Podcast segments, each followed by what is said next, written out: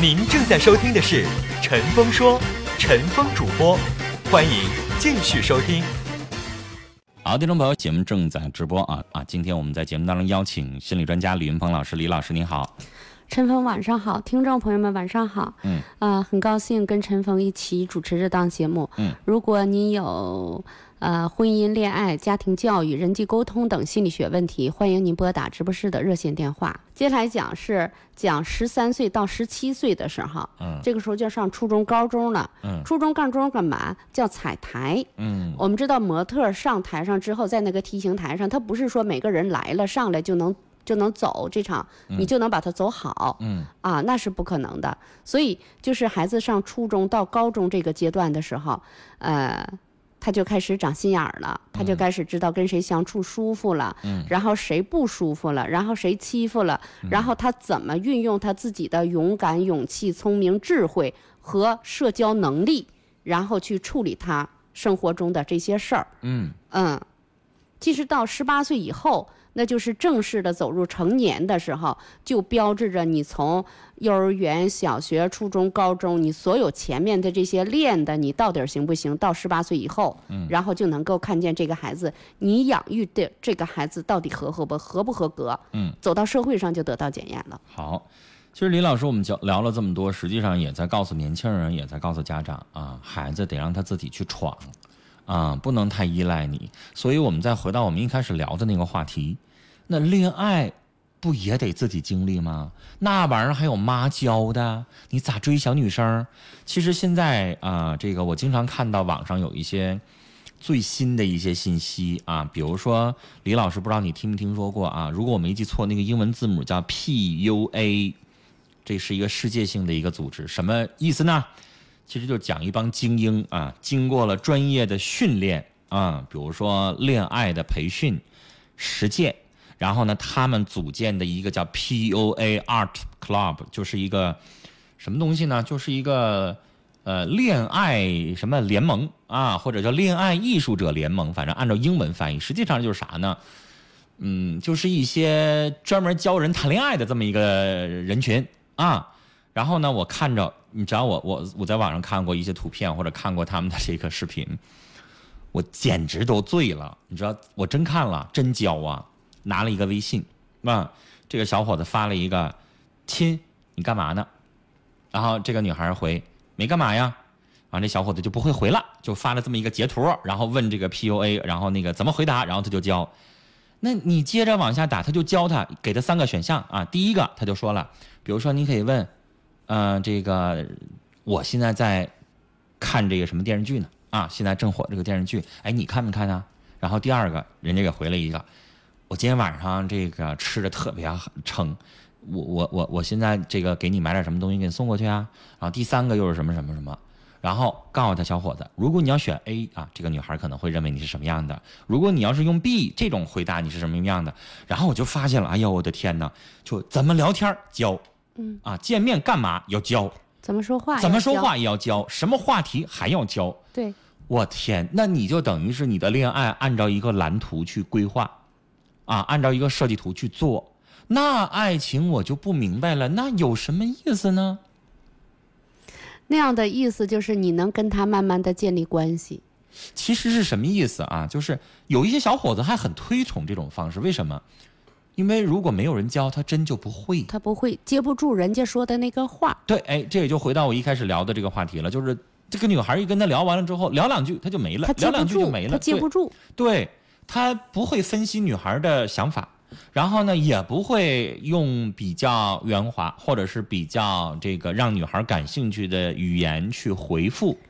嗯嗯，所以说就是就是谈恋爱啊、就是还有我跟陈峰，我们俩在彼此做节目的时候，我们俩在尽量的能听陈峰在说什么，然后陈峰说完了之后，我要能接住陈峰这个话往下说，嗯，然后陈峰也能接住我的话，我们俩往下说，所以我们俩就能够继续。这就叫应变能力啊。呃，这一个是说叫应变能力，还有一个就是我得去，我得去理解你说的那些话。有的时候我是按我的理解的，不是你说的那个理解。所以陈峰说完他的话的时候，我发现我不理解陈峰的话，陈峰还要把他的话再继续的引申一步，他不停的在校正我说的是什么。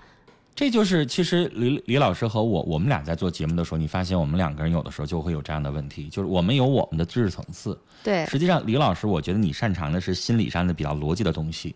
就比如说，李老师可能你最擅长的就是在这一个小时你讲一个小时课，比如这一小时我就讲催眠，把你学到的西方的理论，包括你实践的案例，然后在这讲。但是李老师，你会明白，我擅长的是这二十年来一直做谈话节目，我擅长来的是什么应变。我会把很多的东西碎片化的、快速的给你反应，这就是我们俩的知识结构的不一样的地方。因为我不是说这二十年来像李老师你一直在学心理，我不是，我这二十年来一直在做节目，天天回答各种各样的问题，可能我面对的问题比李老师还要多。对吧？这二十年来可能十几万件事儿，可能李老师，比如说这这十年来可能遇到几千件事儿，因为你那是一个小时处理一件事儿，我这边是一个小时处理好几十件事儿，所以我是快速反应。那李老师，你是这种逻辑性的反应，对吧？你是建立理论体系的，而我这边是碎片化的，所以这就是我们俩不同。所以我有的时候没办法，因为节目咱不可能一个小时像讲课似的，那玩意儿全换台了，对吧？所以这就是我们的不同。那我们俩在交流的时候，要不然我适应你，要不然你适应我，不能你聊你的，我聊我的，那我们俩他不就不欢而散了吗？啊、那样的话，我们俩就不能够建立关系了。对呀所以说话的时候一定要，就像那个他为什么要教那男孩说话？嗯就是让那个男孩去迎合那个女孩，嗯他喜欢什么，然后最后你怎么能讨他欢心，嗯然后他怎么能喜欢你，然后跟你建立亲密关系，最后就结婚了。但是你知道，李老师经常有人跟我提到这个 PUA，我我记不住是不是这几个字母啊？但我印象当中是 PUA，但是我对他们有点嗤之以鼻，你知道为什么吗？就像有一些小伙子经常问我说，谈恋爱的时候应该跟人聊什么话题啊？我特别反对，我我说我告诉你一个话题，你聊完了你就得问我第二个话题是啥呀？你不动脑子不行啊！那个爱情是纸上谈兵，说我给你十条三十六计，然后你就按照那里边走嘛。所以现在经常有什么恋爱成功学呀，什么恋爱三十六问呐、什么恋爱什么快速导读啊，那玩意儿都我都我就直接说一句，我嗤之以鼻，我觉得瞎扯。为什么？你要明白几个原则就行了，然后你得快速反应。我告诉你三十六计，那姑娘可能她就不从这三十六条里边说怎么办？然后你还得问我，哎呀，老师你教我都没用上，你再教给我一个吧。他今天这么问我了，那玩意儿你不，所以教的每一步是干嘛？你不要去认认真真就听他让你干嘛，你要干嘛？就是我们有的时候一听对方张嘴啊，我们就明白了他在引导你干嘛，你在思考对方女孩为什么说这句话，对吧？比如说你你发了一堆话，哎呀，我今天晚上吃了什么什么什么，我今天过得可高兴了，然后那女生就给你划了一个呵呵，这俩字什么意思？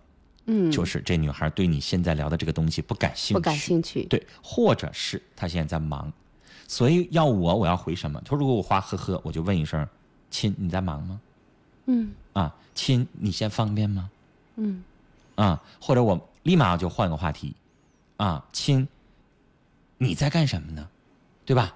就是你用这样的方式去试探，但是有的小伙子不知道这个，所以你看，陈峰，你刚才说的就是我们俩在交流的时候，我们绝大多数都是先说我，我在干什么，我在干什么，然后人家那个人能不能接得住你，对你的东西感不感兴趣，后边他说那些话就体现出来了。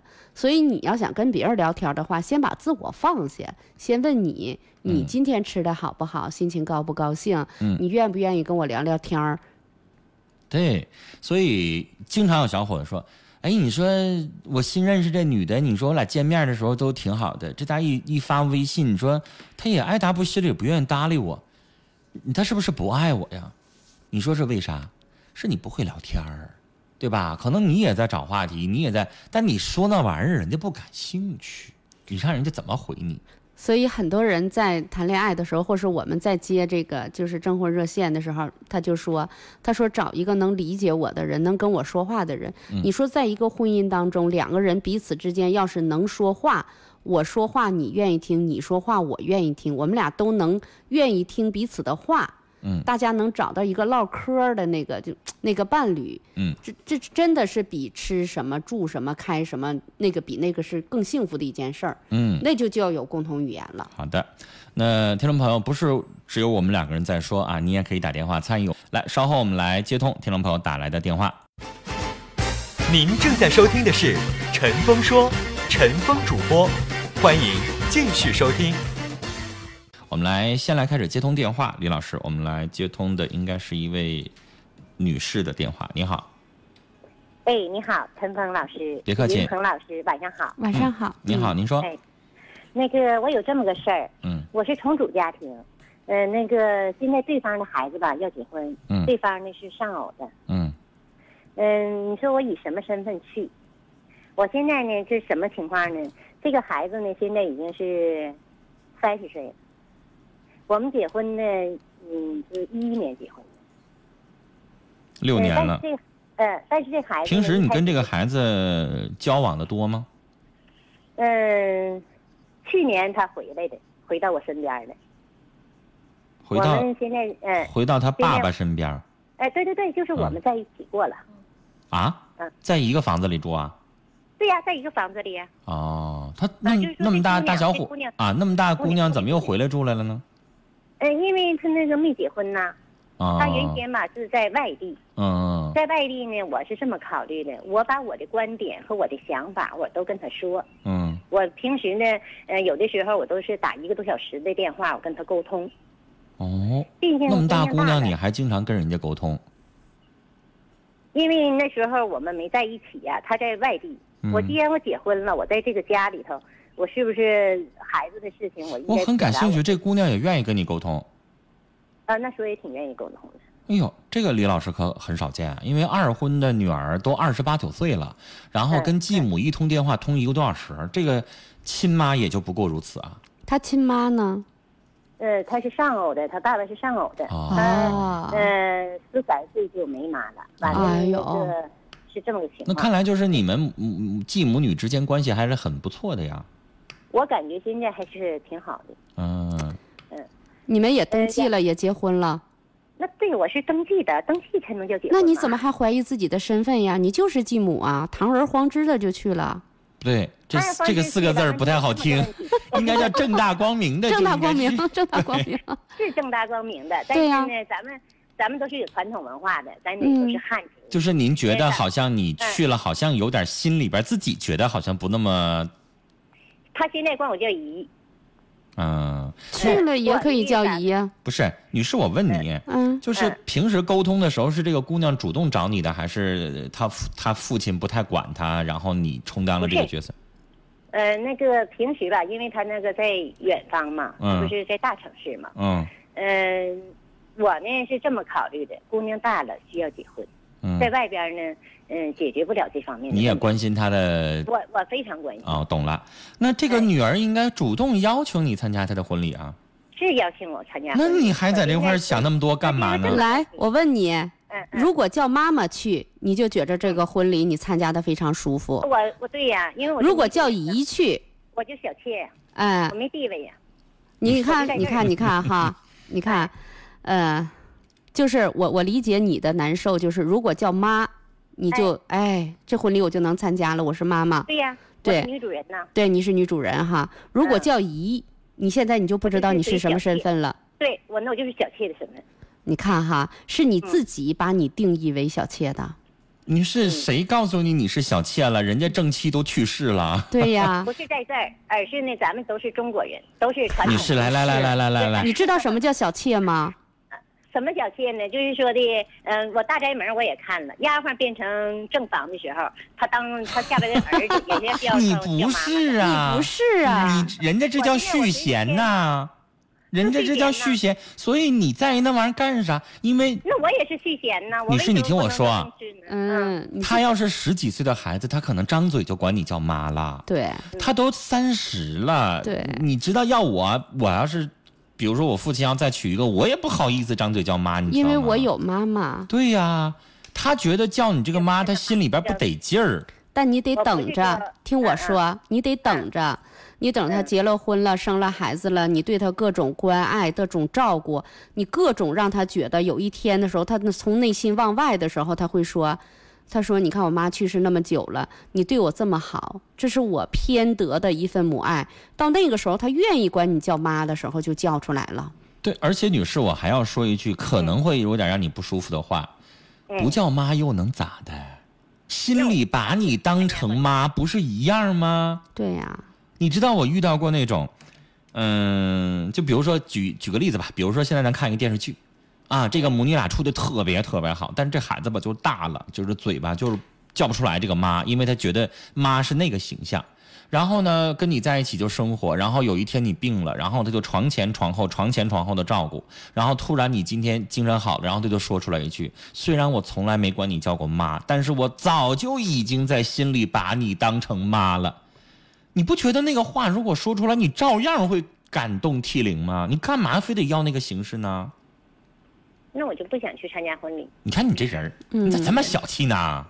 嗯，我就觉得你这样的话太小气了。我这人还是嗯挺要地位和身份的。你这个叫事儿多。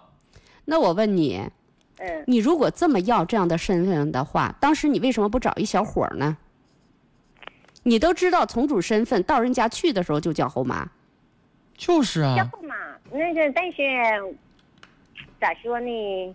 是你自己最初的时候，你已经进了一个后妈的家门，现在你要当亲妈，人家那个妈妈不管她是有还是没有，即使她没了，她是有排位在那儿的。我们后来的，我们就是后进门的，这不是由你和我决定的，是人家那个家庭原本就决定的。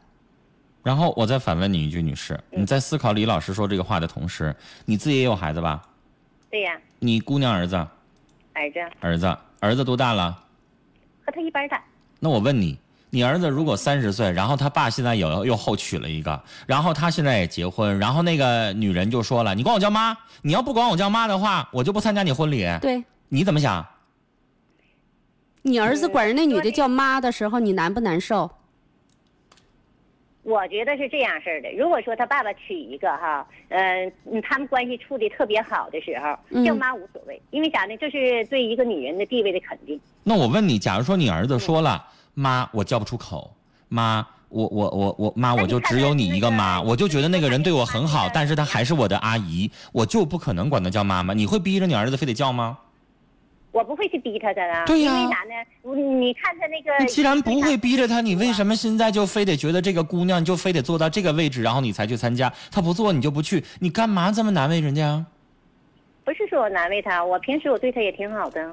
我跟好不好没关系。我告诉你，你对他多好，他不像小的时候他没有记忆，或是说他最为难招宰的时候，然后你来了，他对你那那种感情。二十多岁的孩子了，就是来了多好，他管你叫声姨，这关系已经都很不错了。但是你得用那个妈的那种感觉去温暖那个孩子，他早晚有一天他能管你叫妈，但是这是需要时间的。而且你知道李老师说话是很婉转的，我这人说话直。嗯，哎，对，你就最好直点说。我直的说，就是不管你叫妈，你干啥计较啊？不管你叫妈，你还离婚咋的啊？不管你叫妈，你就是一个姨的身份，叫妈其实你也还是姨，你不要以为叫妈。她就一定是妈了，她在那个婚礼上管你叫了妈，她要的是形式，有什么用啊？你这样的话会让我们觉得你特别的小心眼儿，你特别的劲儿，你特别的要求这个要求那个，让人家觉得你一点都不大气，就好像不叫这个妈，我就不能对你那么好似的，你至于吗？你就为了那个妈字吗？就是啊，叫姨不一样吗？你知道姨妈也是妈妈。你看叫娘，你看我们经常说说我们在家里头说来这是你二娘，那我就觉着娘后面跟妈是一样的，姨是啥？姨是姨妈，所以你你就是认知，你的这个认知，你的这个想法把你弄难受了。你闭上眼睛，我问你，你把眼睛闭上，我问你，如果你和我和陈峰的想法是一样的，即使叫姨，我也进这家门了，我也是你爸爸的妻子，我们就是一家人了。我爱你俩，我也喜欢你俩，你叫我不叫我无所谓，我们是一家人家了。然后我看着你那么兴高采烈的嫁出去了，我在那儿多高兴啊！这样想高不高兴？倒也是高兴。高兴吧？你看我们俩现在一个唱红脸儿，一个唱白脸儿。高兴？要我我早就给你机位了，而且我要是你旁边那丈夫，我都给你机位，你干啥呀？要求那么多干啥呀？高不高兴？对不对？高兴吧？所以你看哈，我们为了就像你说，你说我们是中国人，我们中国人最后所有的那些都都是为了团圆，为了圆满，为了大家都高兴，为了大家都幸福，行不行？行不行？嗯所以李老师已经非常非常非常有耐心的跟你说这个话，女士啊，你嗯是一个后进门的媳妇儿，如果这家老人还在，你对人家孩子好，人家给你竖个大拇指。如果你哪天你跟老人要求，需要我参加这个婚礼吗？需要我作为这个妻子的身份，作为妈的身份参加吗？他管我叫妈我就去，不管我叫妈我就不去。我告诉你，那你就在这个老人，在我们所有的旁观者的眼里，你之前做的所有的好，我们都不认为是好了。我们就认为你太小家子气，你太那什么，你这么要求这个，你一点都不善良了，就该，啊！平时也是个挺要脸儿的人吧？对呀、嗯，但是这个东西真的没有用，那是虚名。都为了大家都幸福，对行吗？对你为他好，你对他好，也是看在你老公的面上，你觉得家人很重要，就因为这妈，然后最后闹的生分，你想想那个婚礼，你要不去是个什么概念？你还能过下去吗？然后你看哈，即使他妈十三岁，就是在他十三岁的时候，他妈妈过世的。你想，他妈妈养了他十三年，你上他家来了几年？就像你说的，你来了九年、六年，你来了六年，六年，一一年到现在一，一年到现在，你六年，人家十三年，嗯。知道吗？不过我进门以后，我也是。而且女士，我还要打断你一下，你别忘了，这姑娘以后结婚的时候，人家娘家妈那边舅舅姨也会参加婚礼的。对呀、人家要参加婚礼，然后在现场，妈，你先姨怎么想？舅舅难不难受？姥姥难不难受？你没想过这些吗？你你这个吧，其实说句心里话，你参加这个婚礼，你还不怎么难受。你看没看见那个父母离婚了之后，然后爸爸又娶新媳妇儿了，然后这个姑娘结婚，然后亲妈来了，亲妈的那个丈夫也来了，两个爹两个妈参加那样的婚礼的，你看见过吗？哎，你知道李老师，我我曾经主持过一个婚礼，就你说这种情况哈，但是我就跟这个那个儿子特别会来事儿，那个儿子说，爸，那天你能和我亲妈来参与吗？他没说别的啊，他没说不让那个来啊，他就说了一句，能你和我亲妈来吗？因为你想想，他继母来，继母也带着他继母的那边的亲属来，那玩意儿那不乱套吗？我参加过，可尴尬了。就是整出四家的亲属来了，就得对吧？对对所以最后我参加那个人家小伙子就说了那么一句话：“嗯爸，你那天跟我亲妈参加一下这个婚礼行吗？”然后那个爸就寻思了一秒钟，就行对啊。最后就是亲生父母坐在台上，然后另外两个后娶的去了，但是没上台，对，然后也没带着他们的亲属去，对哎，这个才咱心里边得劲儿。其实那天结婚，所有的幸福祝福，我们都是给孩子的，对，不是我们大人的。对，所以女士，我最后一句话啊，你呢就把你的这个心里边那些小心眼儿的那些小想法，收起来。对，收起来。那天一定是人家亲妈那边会带着亲属去的，姥姥啊、舅舅啊、姨呀、姨肯定会去。然后你老公这边的亲属也会去，你不可能把你的亲属再整过去，你明白吗？除非是来往的几个好姐妹偶尔去一下，其实他们你都用不着告诉我。然后呢，让你上台当主婚人，你就上；如果没让你上台当主婚人，因为怕姥姥觉得心里边不得劲儿，你明白吗？对。那你就不上去，你就坐在主席里头，然后敬酒的时候一定会把你当成母亲的那个地位去给你敬酒，但是不让你上台无所谓，对吧？这孩子不是我养大的，对不对？人家娘家那边的亲属在那坐着呢，咱非得上去，会让人家心里边不好受，所以咱用不着上去。所以你参加婚礼的那天的目的，就是为了让这个女儿出嫁，对让她幸福。我们把所有的祝福和所有的美好都送给这个孩子。嗯，我们那天的目的不是为了让那个孩子管我们叫声妈，嗯我们不重要，孩子更重要。对，让孩子那天觉得婚礼特别的顺利，对咱别在那个婚礼上提这要求那要求，起幺蛾子。那跟嗯跟咱没啥关系。对，那个就觉得非常不好，那样的话反倒会跟这个女儿最后闹生分了。嗯，可以吗？好，我们就聊到这儿啊。好嘞，接下来的时间是广告信息，广告回来继续来收听和参与我们的直播节目。聆听城市上空最真诚的声音。陈峰在电波里抚慰你的心灵。每天晚上十八点，陈峰和你的广播情感专属时间。陈峰说，陈峰主播，欢迎收听。